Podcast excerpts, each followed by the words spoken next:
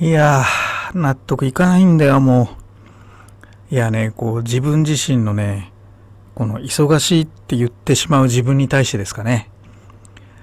あの、僕は普段、会員さんたちに忙しいっていうのは嘘であると。それは違うんだと。言い訳なんだと。あるいは他に優先していることがあるんだ。みたいな話をね、よくしてるし、本にもいっぱい書いてるんですけど、今ね、言っちゃうんですよ。そのくらい忙しいんですよ。ただね、心をなくしてるわけじゃないんですよね。頑張ってるんですけど、忙しい。これが本音です。洗い始めのまんまるスマイルモーニング。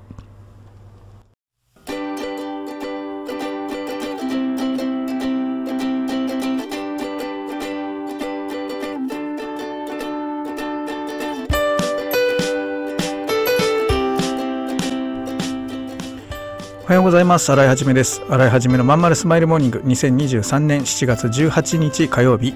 皆さんいかがお過ごしでしょうか？この番組は毎週火曜日朝8時、私洗いはじめがラジオを聴きいただいているあなたに1週間頑張るための笑顔やモチベーションをお届けするそんな番組でございます。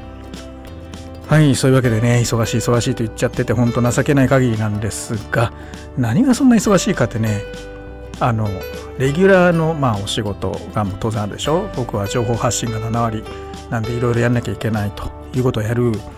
でお問い合わせもまあもちろんいっぱいいただく。これはね全然あのありがたいことだし頑張ってくれてるのは嬉しいんですね。えー、ただねちょっとそう思うのはあの質問が箇条書きになってない場合にね全文読んでどこが質問なのかを読み取るにものすごい時間かかっちゃうんでねそれはねあのメール相談フォームに書いてあるように、えー、ちょっと工夫いただけた方がありがたいかなっていうのはあるんですけどまあ別にねまあこれは苦言でも何でもないです。えっ、ー、とあとね、まあ、いろんな講演会のお依頼いただいてそのスクリプトを考えたりする。クリエイティブはやっぱ時間かかる。調子がいい時と悪い時でめちゃくちゃスピードが違うんでね。あとはもう原稿ね。なんか提出して2週間ぐらい何の音沙汰もなくて大丈夫ですかって聞くとあ明日の朝8時までにあと1万字追加してくださいとかさ。あちょっと足んないんであと5000文字こう書いてくださいとかさ。いやいやいやいやちょっとこの前の2週間もうちょっと計画的に言ってくんねえかなみたいな。そんなんがねずっと続いてるんですよね。うん。まあなんでねちょっとねバタバタしてるのとあとはまあねそれ以外にもね実はいろいろあって海外からの案件がいっぱい入ってきてもう海外の人ってなんかもう何言ってんのか分かんないしさもうなんか話つけるの大変なのよね。うん。もう細かい話をねちゃんとやりたいのにねもう無駄なねやり取りが多いのよ。うん。やたらズームとかやりたがるしさ WeChat とかさめんどくさいことやる。もうそんなどうでもいいからマニュアルよこせよマニュアル。これを頼みたいとかさ見積もりの仕様書をよこせっていう感じはするよな。まあまあ外国人はねあのそういう仕事のやり方が下手な人多いね経営者でも。うん。まああとね、えー、それはまあいいとしてえー、あとなんだっけプライベートの方もねあのちょっとねあの親族の問題がいろいろあったり出てきたりしてねこれもまたバタバタしそうですねこの後ね。うん、これはまあうちのあの姉と義理の兄がなんかすごくまた手伝ってくれそうな感じで本当助かりますけどね。なかったらもう潰れてるな完全にっていうような案件です。うん、まあ感情がもつれてることに関してはね本当に疲れますね。まあそれ以外にもそうそうその感情のもつれて言うとそのさっきの原稿の層もそうなんそうなんだけどね。ちょっと今後の仕事に影響出ないようにちゃんとやりたかったんだけど。うーんなんかねめんどくさいとか言われちゃってさこっちがあだこうだ言うのうんちょっとそれもねそういう意味で言ってんじゃないんだけどなと思ってね、うん、まあやっぱりちゃんと書面にして合意取っとくことが必要だよね仕事って。あの僕だけじゃなくて会員さんたちのトラブルとかを見てると大体その合議がね崩れちゃってあの事前に確認してないことが揉め事のあれになるからね。気をつけないとなと思います。洗い始めのまんまるスマイルモーニング。この番組は東京豊島区池袋 87.8MHz 池袋 FM のスタジオからお送りしております。本日もよろしくお付き合いください。お母さん友達の家行ってくる。あら行ってらっしゃい。いつ頃迎えに行こうかしら。迎えって勘弁してよ。私もう中学生だよ。あと夕飯いらないから。あらそう。娘を見てなんだか寂しい気持ちになった。私が必要とされなくなる日も遠くないのかもしれないと役目を終えた私は何をするべきなんだろう。そんな時かつて眠らせていた気持ちが蘇ってきた。そうだ私やりたいことがあったんだ。企業18はやりたいことをやりたいと望むあなたを徹底サポートするコミュニティサロンです。皆様へ起業に関する知識やノウハウを伝え最小限の時間と投資で自力で稼ぐ力を身につけていただくことをお約束します。自分の好きなことで楽しみながらビジネスを立ち上げてみませんか？企業18で検索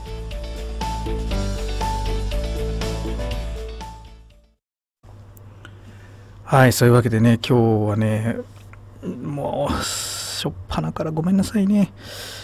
いや、それでもね、今日は今、土曜日なんですけど、明日はね、ミートアップっていう、あの、大きな勉強会があるんですよ。うちのやってるね、あの、コミュニティの。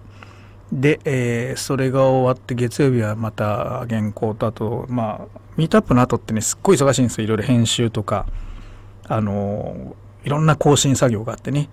でそこでなんかモチベーション上がりましたみたいなメールが山ほど来るんだけどそれいらないんだよね。あの普段から上げとけっちゅうのって感じなんですけど。えー、まあまあそれはまあまあ冗談としてね。今の笑い話ですからね。はい。えー、で、今日はね、たくさんレターをいただけてありがたいもんです。もう本当皆さんのおかげでね、この中盤のセクションが楽になりそうです。えっ、ー、と、先週の放送で、英語、中国語、メンタルとありましたが、あったっけ？会社員に必要なメンタルと起業家に必要なメンタル違いはありますか？はあははあそれはありますよね。共通するメンタルと違うメンタルについて聞いてみたいです。ああ、なるほど。まずね、共通しているメンタルってあるのかな？多分ないな。僕の感覚だとないと思います。はい。で、えっ、ー、と、違うメンタルっていうか、まあ、全部違うと思いますね。まず一つが、言われたことをちゃんとやるっていうメンタルね。理不尽であっても耐えて、分かりましたって言ってやるっていうメンタルと、えー、自分で考えて邪魔されても頑張ってやるっていうそういうメンタルはま全然違うよねっていう。自分でやってきた絵はそう思いますね。うん全然違う、うん、あと会社員は義務だからね。45年間働く義務があるわけで。うん。制約の中で働く義務がある。ルールの中で戦う義務がある。僕らは違うからね。ルールを自分で作る、えー、働かなくてもいいわけ。やめたら食えないだけ。うん。基本的にだからマインドセット全く違うと思いますね。うん。どっちがいいかとかじゃなくて、どっちが合うかだと思う。うん。で、僕は会社員のメンタルは、もちろん持ってるよ。だけど、僕の場合は、その上司との相性っていうのがものすごく重要な人間なのね。うん。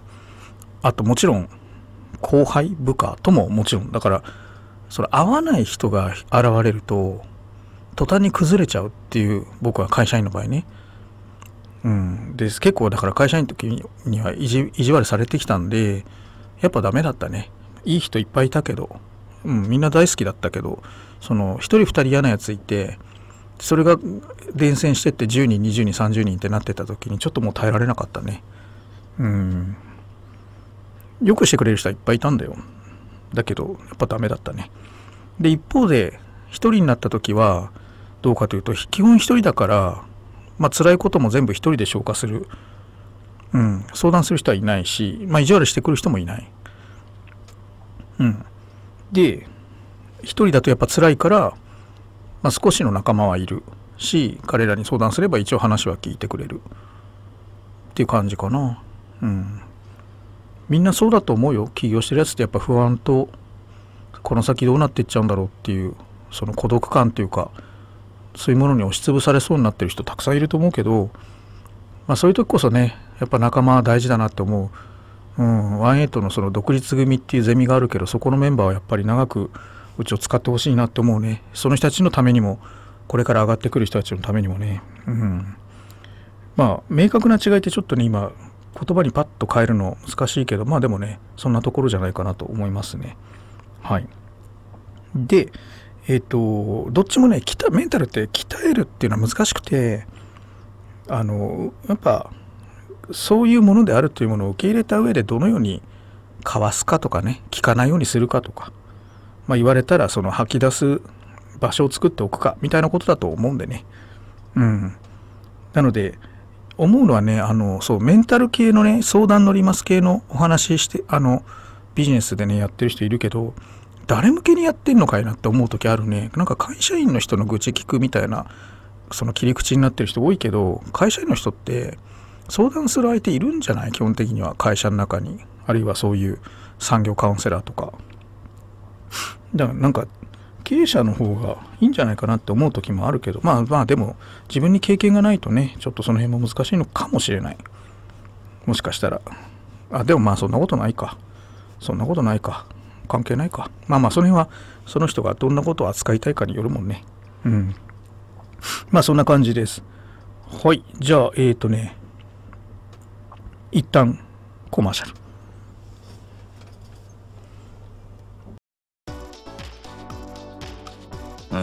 君の企画だけどさなんつうかさ熱意がないのよ。こうしときゃ満足してもらえるだろってのが透けてるんだわ。ある意味一番ダメだよね。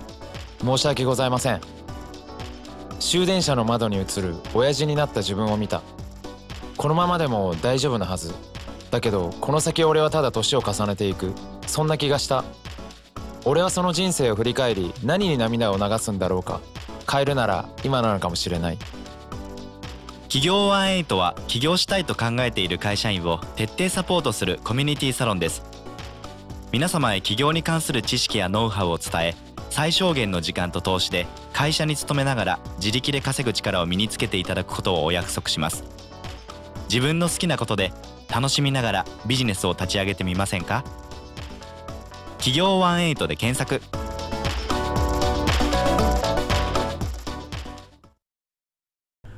はい、そういうわけでエンディングですけどね、えー、アラメロディーちゃんがね、最近出てこなくてね、申し訳ないですね。もう少し心にゆとりのある時にやりたいと思います。えっ、ー、と、ただね、川曽店長との話はね、いろいろあるんですよ。あの、結構ね、一緒にやる仕事が増えそうです、今後。あの、海外絡みでね。うん。僕がね、どうしても、あの、自分でできない仕事をちょっと彼女にこう、外注させてもらって、えー、引き受けてもらいたいなみたいな仕事がね結構大口のがバチバチと出てきてるんだよね。うん、だから彼女は今文房具屋さんでねあの倉庫をね持ってるんだけどそれがねすごいやっぱ強みになるね。あの人が最初あのうんとなんかでかい家を借りるまあ家賃は安いらしいんだけどねでかい場所を借りるって言って店舗を出すってた時に「おいおい大丈夫か?」って結構ね心配してでやっぱその後こうまああの子すごい頑張り屋だからね。でも迷走してさ1階をまあ最初なんかレンタルスペースみたいにしてさでそれはちょっとお客さんまでも来るみたいだけどねだんだん客ついてるみたいだけどなんか血迷ってさスポーツジムみたいななんか変なさトレーニング機材買ってさちょっとこう運動するみたいな スペースとか作ったりとか意味わかんないの。完全に迷走してるやんで。もうすぐあの物干し竿に変わるわみたいなのを言ってたらさあの変わりませんとか言って言ってたのね。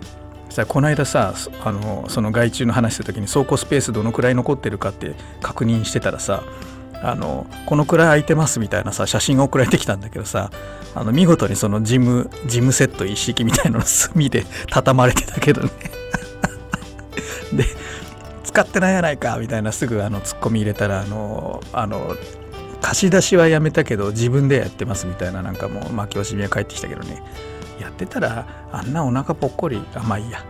まあまあそうそう。だからねあのスペースを持つっていうのねまあたまたま家賃がね安いところを見つけてそこの大家さんと関係性が良くてみたいなね。